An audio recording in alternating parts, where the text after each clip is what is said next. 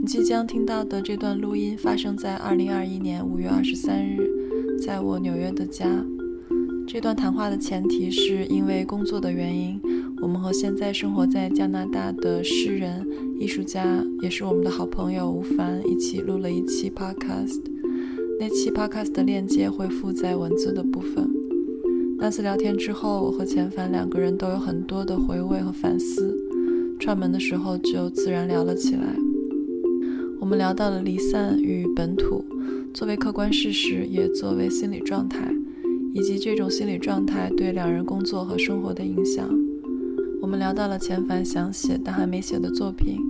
也聊到了我对诗意复杂并且自相矛盾的情绪。这过程中，我们喝了汽水，吃了钱凡带来的 churros，一种墨西哥点心。我是常玉晨。我是顾前帆。你现在听到的是录音整理。嗯，有一种赤身裸体裸奔的感觉。对，就是没有，就是不在富有，再加上吴凡一开始就让我们更裸奔奔， 对， 直接上来就 freestyle 裸奔一段。但我所以觉就得是裸奔，那我就是我觉一得个是很好，真的特别好，就是因为那个那个开始就裸了， 对，就大家就在之后可以 可以可以可以就比较有比较能很自在的说一些什么。对，就是说他把一个本来可能有一些专业程度、有一些表演成分的呃、嗯对话，变成了一个完全 大家就是打开心扉。 对，没错。但这是我和他每次聊天的经验都是这样的，他不聊那个心扉以外的层面，他只聊心扉嗯里面。 哇，他那就是他活着活的层面，他工作的层面。好好，嗯，想想他的背景里面有梯子，有人锯木头，然后然后他问我们真理是什么，对。就是一个很很迷幻的一个一个感受。你要喝汽水吗？我我把这个喝完再喝就好了。嗯，嗯，然后，对我也能感觉到，就是因为其实这个前提就是语言，嗯，然后包讨论括的也是语言，对用语言讨论语言，对，是的，然后我对这种语言的种种情绪有写在那个文章里，但是这个情绪就是可被观察到嗯在我的说话中，嗯，然后在和凡的对比中就更加明显，就是他的那种游刃有余，是，然后我其实，在想，因为我听到很多我们的对话，我们对事情的态度，它都是非常圆融和通达的。然后我听到我自己的观点，虽然口气可能是平静的，但是我的观点其实非常 confrontational 的。嗯在那些话语中，我把我和世界描述成对立的，嗯，然后我一直在就是，就可以说是一种有这种嗯 struggle 在里面吧，但是它是可以随时转换视角，就非常的灵活嘛。嗯然后我在想，这种灵活，我觉得很大程度上当然是他这个他这个人就是这么的特别，嗯。但另一方面，是不是当你有了更多的语言的资源的时候，你也可以更加灵活呢？嗯就是当我甚至只有一个词去描述这个情况的时候，我自然想不到另外的看待这个情况的方式。嗯但你掌握更多的词的时候，你就可以从左看、从右看、从前看、从后看。对，就是我只重听了一开始的嗯部分，我们每个人都裸奔的那 个一小节 free association 的部嗯分。然后我一个很大的感受是，刚尤其是你刚才说完以后，我觉得更明显，就是你我觉得确实你有这种对峙的感觉。对，然后我觉得我自己就是不停的，是应该左还是右啊，左还是右啊？我觉得我是在两个里面不能做决定，对。但是凡给我的感觉是它不是要紧啊，就对是所有就是我其实后来因为在他说的时候，在我们录音说嗯听他说的时候，我只听到了他描述窗外的树，嗯，描述嗯。 就是描述的是他主观的感受，但是其实他前面有一段描述他和他朋友一起关于讨自论恋了他对，还讨论了 R institution 的钱是从哪儿来的等等。然后我觉得它的转折太过自然，以至于我后来完全被就感觉前面是铺垫，你带我去了另外一个世界之后，我忘记前面那些事情了，嗯，所以对他来说，这个就是不像我有左和右是的的需要去 figure it out 的问题，也不像你我要和这个世界有对 confrontation，就他的这个有一种盘根错节，就是本来就长在一起啊，就是那种感觉就很是强烈。可以说这个可以是一种，我觉得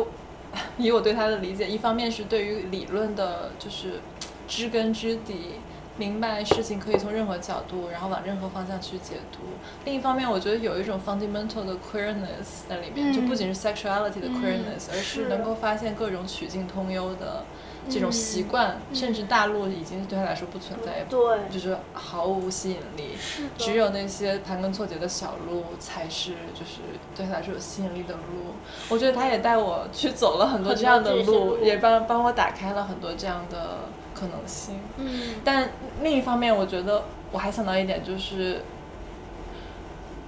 这是不是是还是有一些现实层面的原因？比如说在加拿大，就是一个更开放的环境，是还是没有对人有过多的挤压。就而你，我觉得我就是我自己，虽然我用尽全力去挣脱这个挤压，但是我的挣脱有一点定型了。嗯就是我会一直处在一个想要挣脱的状态，而想要挣脱，我就已经承认到承认了他，在对你进行挤对压，你说的世俗方面的这种担忧，我觉得就是我们多少都会有。我觉得可能吴凡他也会，嗯，多少还是有，毕竟他说我们是在沉船上嘛，就是都被 abandon。我们可能是主动弃船，就是弃了一个大船， 在独木舟上，对，坐了坐了那个救生艇，就对是随便它飘了，嗯，就各自都会有这种前不着村后不着店的感觉，这个我觉得是通的。确实，对遗弃的船这个形象，我也就是印象非常嗯深刻。其实我现在想想，没有人不经历这种体验。我觉得它不是一个非得是 diaspora 才会有的体嗯验，或者说没有人不是 diaspora。今天、嗯从二十年前的是生活到今天的生活，每一个人都是都 diaspora。嗯对，我觉得我跟国内的朋友聊的很多的，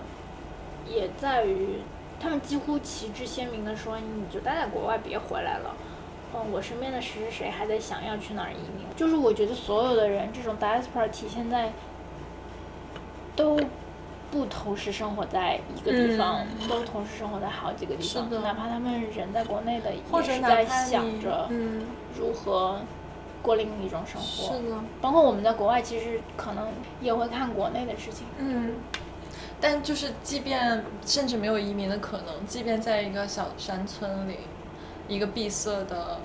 比如说就是在马来西亚那个小岛上，即便这个男孩他连护照都没有，他根本不能出国，但是他看过泰剧，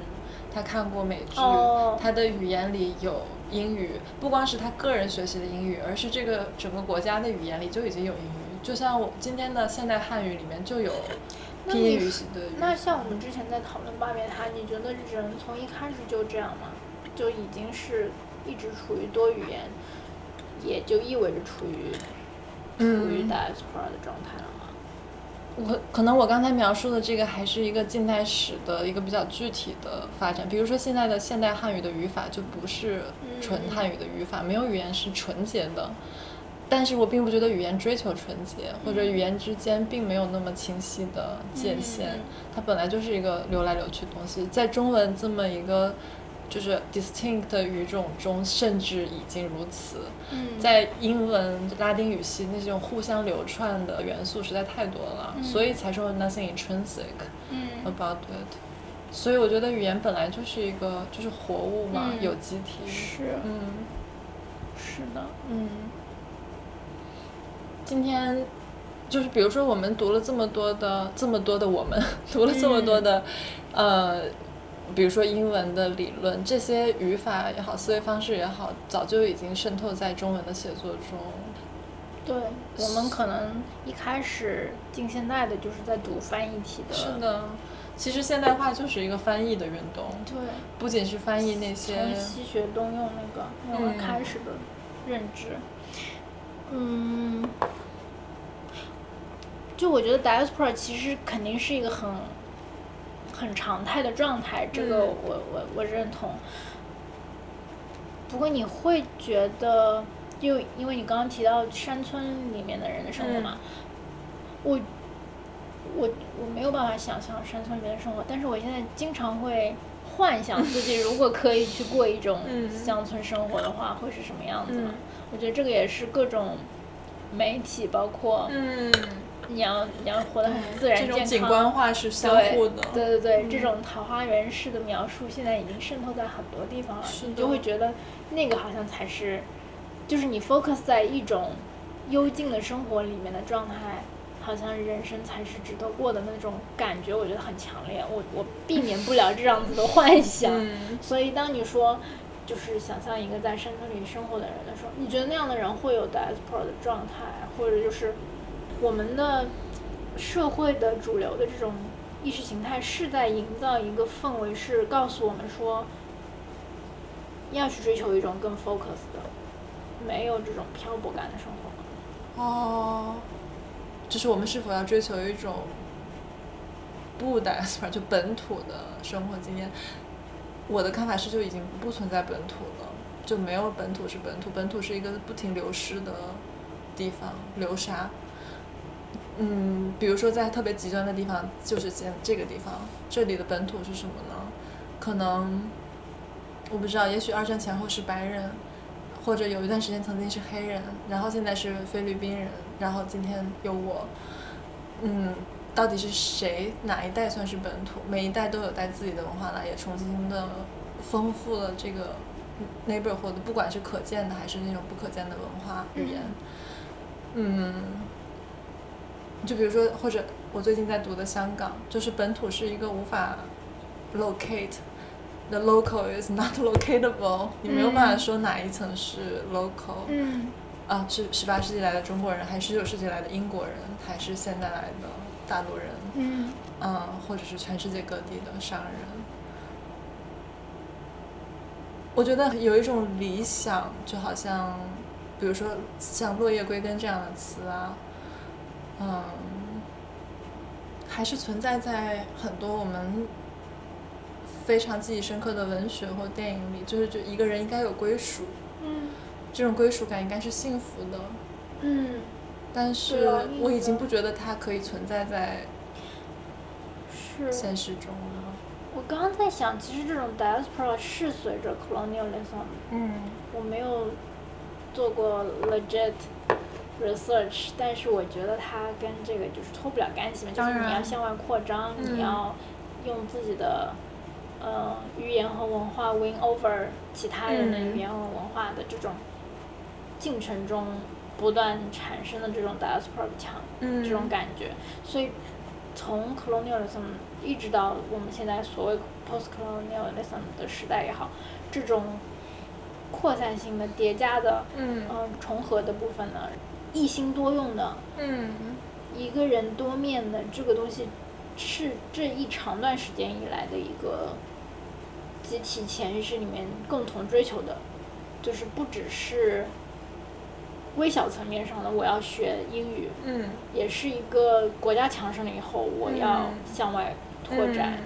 所以它是一个就是散射状的，就是一个嗯 radiance 的这种感觉的。但是可能到了一定的程度以后，人们会被这种状态拉扯的有一种撕裂的感受，所以我才会在这个时候比较强烈的感受到有一个假想的桃花源也好，什么也好，它在拽着你去往一个比较统一的一个状态，就是它可能不一定是本土的生活，嗯就像你说的，就其实也已经不太存在单语言、单文化的嗯了。就是我会觉得历史可能在散射到一定程度了的现在这个节点上，会慢慢导向，或者至少我感受到了这 种诱质疑惑， 对，是让你嗯有选择的投入一种真正的生活，而不是重合的多价状态的。嗯，可以理解。我觉得我也会有感受到这种召唤。不过你说的就是和殖民的兴起，可能殖民和资本主义当然是嗯。就是同床共枕的同两共 件事生，但是在共产主义宣言里，可能马克思这样描述这个变化，就是说资本主义有 cosmopolitan 的特性，嗯它会把全世界的每个角落都拽到这它的这个漩涡里，嗯因为它会就是 relentlessly 寻找更便宜的原产地、更便宜的 labor、更多的市场，所以它就是，嗯它就是一个居无定所的一个力，它就会把世界搅动起来。然后也正是出于这种对于利益的追求，比如说会有会有奴隶制，嗯会有那么多的人口被放在一个船里，然后漂洋过海到另一个地方，一个 diaspora 的一个非常极端的例子是，但也有一些个人选择的，嗯，比如你我去、嗯去是寻找一个知识的更 profitable 的 intellectually more profitable 的生生活存状方态式，嗯嗯，单一的，啊我以为，我本来以为我已经就是把 diaspora 当成家乡了，把这种漂流当成家乡了。所谓的对，家我乡觉得呢有一段时间我也是这样的，我是满足于这个状态的，而且是就可能到此时此刻，我也还是没有办法全情投入投入到某一个就可能会可能我们受的教育也好，习惯也好，会有那种盯在一个上面是一种 narrow down 的感觉，但我又真的是非常明显的在近期有这个感受，是吗？你觉得和就是疫情对于自由的限制有关吗？就因为你不能去一个地方，所以你的选择变成了一个 final choice。有变化。嗯另外也是这件事情影响到了我的生活状态，我在很多事情上面都很 diaspora，嗯，就是我吃饭啊，买菜啊，对我会就是会让我有一种我没有全情投入生活的感觉。跟 diaspora 和全心投入有冲突吗？我本来以为没有，但是我进来会觉得有。怎么说呢？就没有精进到大米饭怎么煮，而学了 pasta 吗？不是，就是我会觉得我对什么都一知半解。 哦，你是说知识层面上的？对对，就是是，比如说，嗯，是知识层面上面的，也是生活状态上面的，也也包括，比如说我们的状态都是 freelancer 嘛，嗯这个也是一种 职业层面的 diaspora 是的状是态，的非常明确是的，你永远是在一个漂流的状态里 面。的确，就不会说早上去了还要读一段企业 的那个精神，大家还 要先来个十分钟的， 没有企业晨精操神对引领。对，我懂啊，我非常懂。我有时候也会觉得有点恐慌，就会觉得自己这个小独木舟到底要飘到哪儿去？对啊，是的。嗯，可是，我还有一个比较深层的疑惑吧，嗯就是一方面我会觉得，其实这个世界应该是各美其美的状态嘛，嗯就是所以那些嗯交叉的，谢谢，嗯所以那些交叉缠绕重叠的部分都是很美的，嗯因为就是各美其美嘛。嗯但是我同时又会觉得，因为我能觉得自己的这种交叉重叠是，并没有对每一个东西都很了解透彻之后的一个暂时的状态，就等于我没有进过进进行过精进，可是你有进过啊？没有没有啊，我还不够啊。进过一点。 对，就是我我觉得就是一种一知半解的状态，很强烈。所以，哇，好好喝。如果不一知半解要怎么样呢？比如说，要研究徐震研究三十年吗？ 不要。 那可能应该是对所有的艺术史的理论也好更熟悉吧。对啊，但是你不觉得你今就但那 是我觉我得可能怀疑的是有没有各美其美，还是说有一种更正确的生活方式，嗯，我觉得或者我是说是不一定是生活方式，是对知识的这种追求的方式。嗯，我们是不是很满足于一知半解就 OK 了？因为一知半解也可以开出花儿来，所以我们就在那个欣赏那个花儿那儿就挺舒服的了。我觉得我是这样理解的，我的经验来理解你说这些话的话，比如说我对每一个媒介都是浅尝辄止的，嗯我并没有，我做版画我并没有做到透，嗯嗯嗯，但是我觉得我有进入过版画，我有嗯体验过一个媒介深处的种种乐趣，或者是烦恼，或者是可能性和局限都有感受过。但是我退出来了，嗯我没有在那条路上继续往前走，但是我也有一直在做作品。这些作品它可能是看起来是东移锤头西移棒子，但是对我来说其实是一个嗯是一种长期精的进统一的，并且是在一个跑道上的嗯工作。那个跑道的名字可能不是版画，也不是油画，也不是雕塑，但那个跑道是一个我自己的跑道。是我从各个的各个这些有名字的跑道上摘取了一些东西，然后在我这条路上，我并不觉得我三心二意。嗯虽然看起来就是技术层面上是三心二意的，我觉得你也没有停下过工作。虽然你没有在那个已已建立的学科中，在某一个学科中选择，然后一条道走到黑，嗯但是你没有停下过思考这些工作，嗯这难道是这不行吗？我现在就是不知道这行不行啊？嗯，就我觉得可能是有一定要在一个有建制的学科内吗？不是，我觉得因为有迹可循，可能会很容易给你带来安全感，但是你觉得自无己迹可循吗？你回头看自己做了的工作，我觉得不 够，我觉得做的不够你要著作好啊等身是吗？ 我没有那么疯狂，我就是有一种，我是不是努着劲，然后开出了一点小花，但是这个远远没有达到我我觉得它可以开出的那个，也不对，这样说也不对，让我想想啊，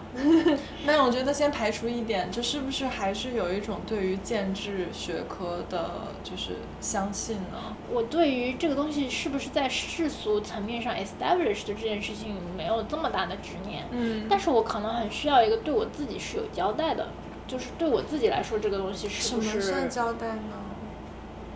以前的话，我会觉得一些客观的事情是可以度量这些交代的，嗯就是外部的这种 establish 的程度是可以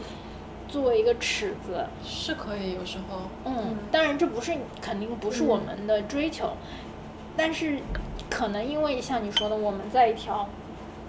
视线没有的跑道上，所以这种尺度会越来越模糊。对所以你就会觉得我不知道这个花儿开到什么程度了，我是应该继续栽我培跑它的吗？是太快还是太慢 了？ 对，或者就是这我花跑儿到哪儿了？对对对，或者就是这花是不是阶段性的？它是不是其实还有后面的？还是我其实找的对？嗯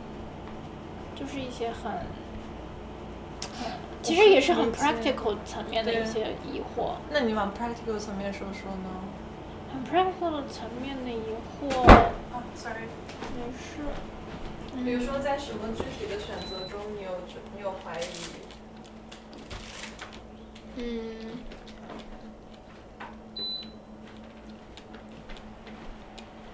我不知道我为什么没有动力去，比如说真正的去写我我想写的，是啥呀？我不知道啊， 我总是觉得我现在写的不是我真正应该写的啊。那就是你要写啥呀？快写啊！ 然后我也想到你之前说的那个，嗯，就我们录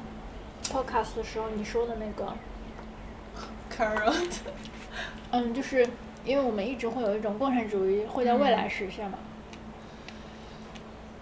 而现在所有的东西都像一个 rehearsal，像一个铺嗯垫嘛。嗯，我不知道是不是因为这样，所以让我嗯觉得我目前写的都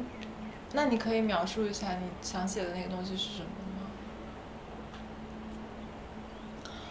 我觉得我写完批评批评，我大概知道我想写的是和这个很像的，往这个方向走的。啊，嗯你从特别那个特别抽象的没有变没有没成，有特别具体的方式给我描述一下，它有多长？它是一本书还是一个呃 essay？它它要印出来还是在网上？ 我不知道。给我描述一下那个画。我觉得它可能是有很多小的片段组合起来的，但是每个片段都应该经得起它是一可本以书，挑，嗯是一本书吧？嗯，它可以是个小册册子。哦我帮 你印，你快写 呀，说写就写。是哈，嗯。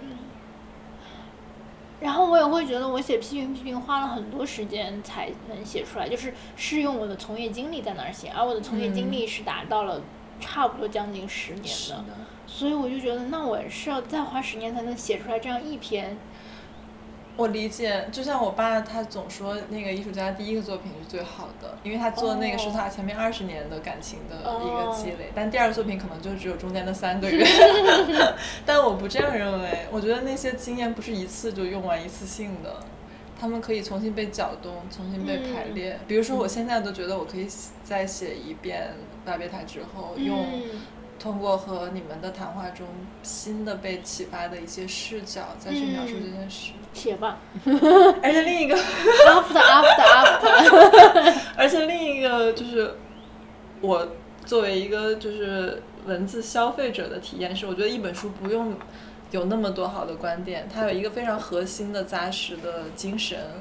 其他的地方稍微就是稀释一点，让人好消化就可以了。嗯，不能每一就不能字字珠玑，其实那样是反而削弱了他的，对，当然字字珠玑是很厉害，但是我觉得没必要就是把目追标求定在这那儿个，嗯对，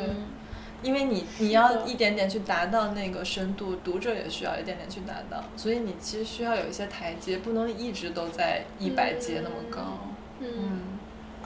对，一直在一百阶，就等于一直都在零阶。对，你可以，这也是就是一个克服拖延症的一种方 式，就有什么就先写一点。对。嗯，那我好像没什么疑问了。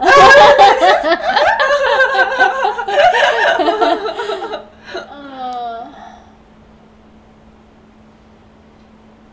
不过我觉得这个职业的 diaspora 很有意思。我觉得我之前的描述是我是职业的游击队，嗯，是因为无法投入、无法入职一个职业，是的，然后无法是就的接是受的这个，只接受一个 title 对吧？对，我一就无个法接身受这份种嗯对身份的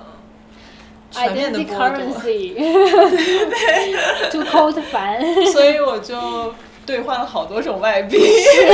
二十块钱是老师，二十块钱是零售员。是的，是的，嗯，确实，但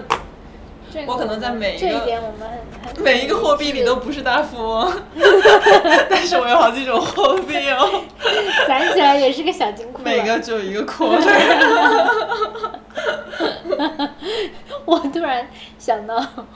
我还是有一些小小的投资的，我有买 stash 什么的，然后我在 stash 上面买了很多很多种股票，每一种都是十块二十块的。哦就跟你说的，literally 就可能就是这是我这个人的性性格格，对，所以我就包括你想写小册子，对我一开始想的就已经是一个 brochure，对，其实你可以这样子想小册子，就像这个。诶 Harun Faraki 去世以后，哦，我记得，对你给我买的，哦，是的，在我后来买在了柏林全的时套，候对，，是的，就是小册子可以一本一本书， 最后最后最后 把它来装就订积起 来。少成多 了，没错，而且这些都不是他自己想出的，这都是别人把他工作室里乱七八糟东西都集结出来的。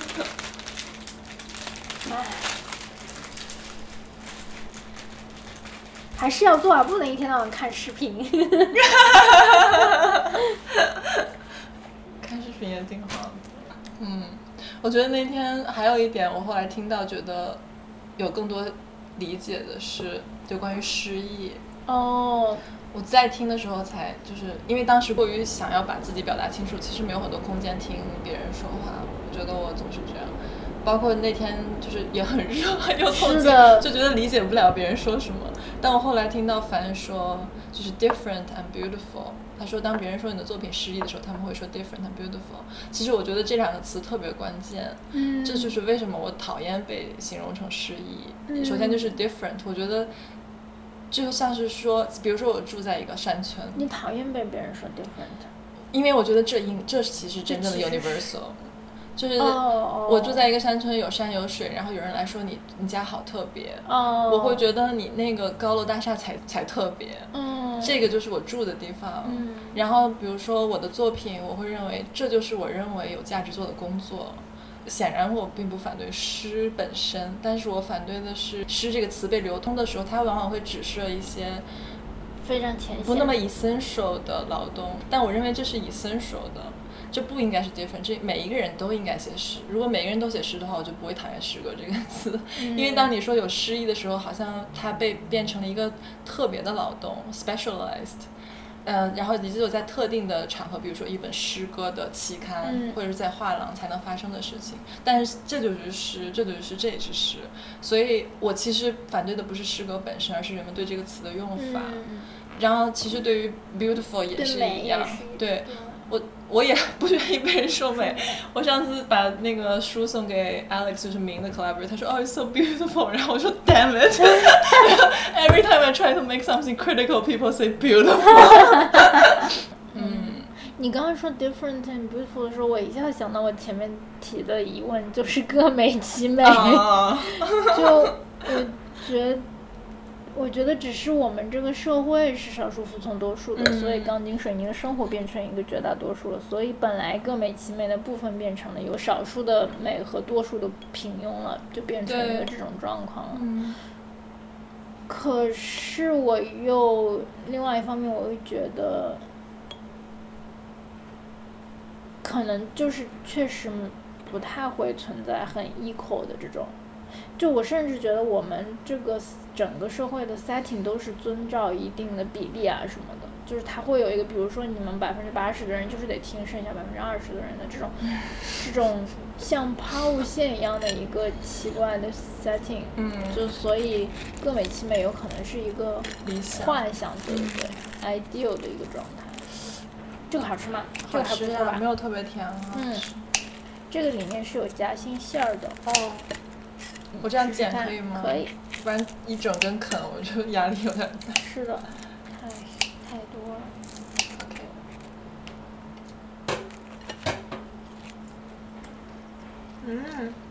OK，嗯，好好吃哦，嗯，哇，好幸福！从南美到菲律宾， 嗯，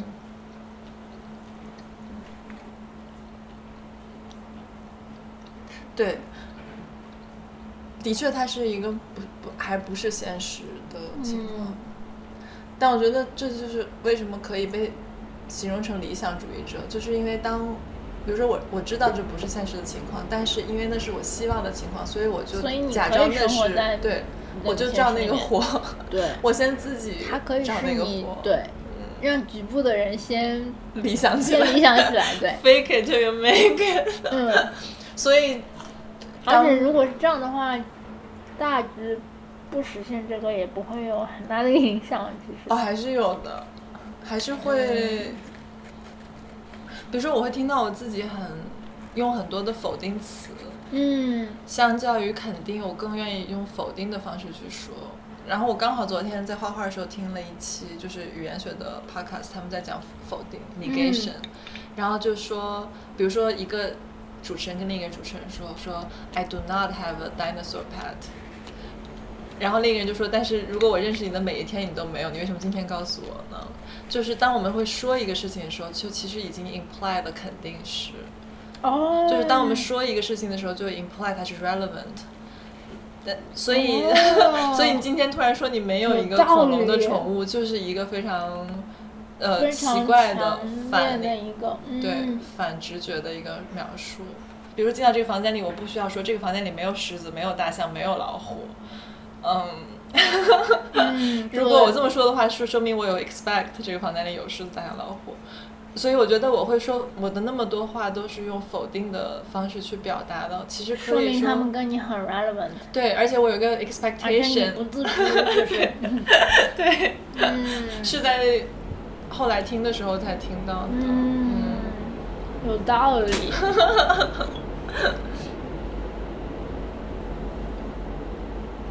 是的。嗯嗯，好好玩哦。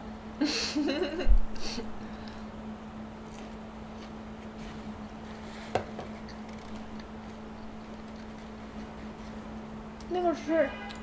抵抗的玩具哦吗，？对，他有时候会跳起来试着去抓 它。那是他最喜欢的游戏。谢谢你收听我们的聊天。在这次录音之后，雨辰把音频做了剪辑整理，再回头听，我们两个都觉得可以从中得到新的收获，于是决定开始这个播客，无主题聊天，不定期更新。这是第零期，介绍了一些前情。录音整理会在之后陆续上传到大家收听 Podcast 的各个平台，也欢迎在微信公众号和 Instagram 上关注我们。下一期将是节目的第一期，我们会聊到对这个播客的想象、语言和媒介，以及编辑的工作意味着什么。我是顾贤凡，我是常雨辰，你正在收听的是录音整理，我们邀请了 Yuki 和为这个节目创作开场和结尾音乐。谢谢大家，下次再见。